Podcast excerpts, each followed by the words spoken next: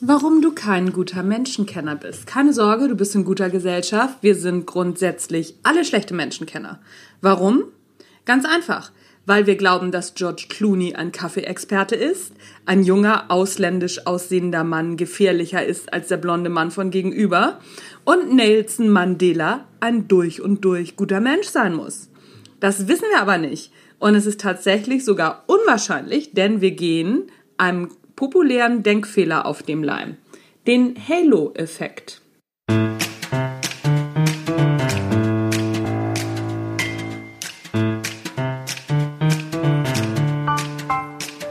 Hallo und herzlich willkommen beim Natch Leadership Podcast. Der Podcast, der dir dabei hilft, der Mensch bzw. die Führungskraft zu werden, die du sein willst. Du bekommst innovative Ideen, praktische Tipps, jede Menge Impulse und neueste Informationen aus der Hirnforschung für deinen beruflichen Erfolg und deinen persönlichen Entwicklungsprozess. Mein Name ist Anja Niekerken und ich freue mich, dass du dabei bist.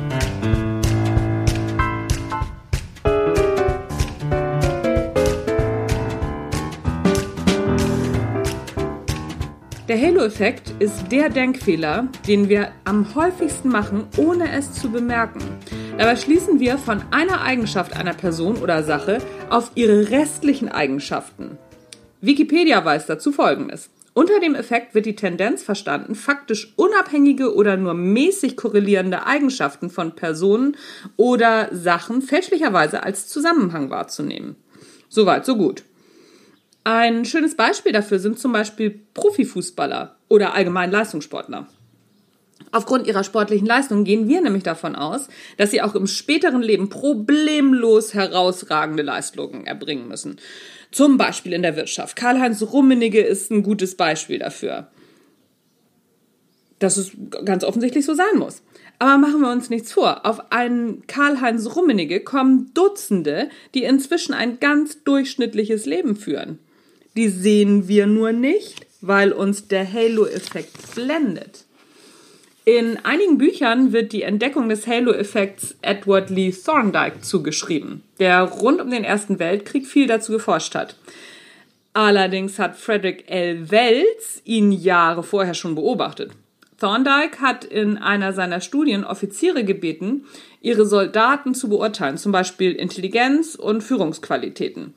Das Ergebnis waren ein paar absolute Supertypen und erstaunlicherweise blieb der Rest signifikant unterdurchschnittlich. Jede Statistik spricht gegen so ein Ergebnis.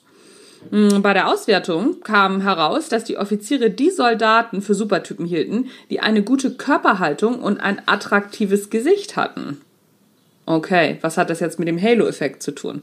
Wir schließen einfach von der äußeren Statur darauf, dass der Mensch entsprechend, weil er gut aussieht, auch innere gute Werte haben muss. Wer jetzt denkt, mir wäre das nicht passiert, der irrt sich. Denn unser Gehirn ist auf diese Art des Denkens ausgerichtet. Es filtert immer nur ein paar Informationen heraus und zieht dann Schlüsse. Alles andere wäre viel zu anstrengend und würde viel zu viel Kapazität verschwenden. Und das hasst unser Gehirn wie die Pest. Kapazitätsverschwendung, Energieverschwendung, uh, uh, das macht es überhaupt nicht.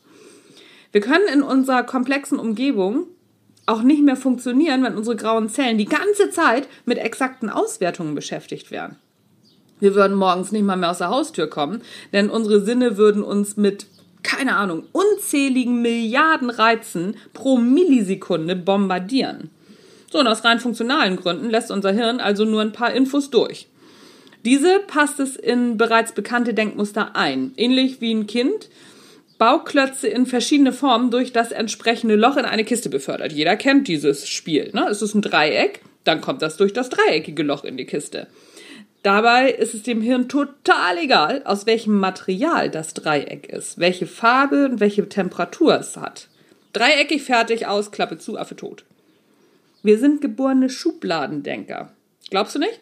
Dann überleg mal kurz, warum es Blondinenwitze gibt und ob du schon mal ein Buch gekauft hast, weil dir der Titel und das Cover gefallen haben.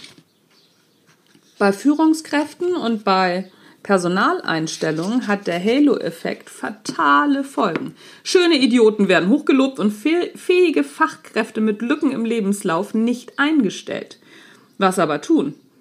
Eines vorweg, verhindern kannst du den Halo-Effekt nicht. Wir denken in Mustern und das können wir auch nicht ändern. Aber wir können uns den Halo-Effekt immer wieder bewusst machen. Wir können um eine zweite und eine dritte Meinung bieten und diese möglichst auch ernst nehmen. Und wir können Klischees mit Skepsis begegnen. Damit meine ich um Himmels Willen nicht schöne Menschen immer auf den Prüfstand zu stellen oder immer gleich zu denken, uh, die sind dumm oder so. Nein, um Gottes Willen. Ich meine damit, dass wir unser Urteil auf den Prüfstand stellen sollten. Sind übergewichtige Menschen wirklich faul? Sind Leistungssportler wirklich zu wirtschaftlichen Höchstleistungen imstande? Kann man mal drüber nachdenken. Gerade vor dem Hintergrund, was wir in der letzten Zeit so gehört haben oder was Fußballer manchmal so für schlaue Dinge tun. Oder nicht so schlaue Dinge. Zeichnen sich häufig nicht dadurch aus. Das heißt also auch, dass solche Menschen nicht unbedingt zu wirtschaftlichen Höchstleistungen fähig sein könnten. Kann man mal drüber nachdenken. Wer seinem eigenen Urteil mit Skepsis begegnet, der hat in der Regel weniger Vorurteile.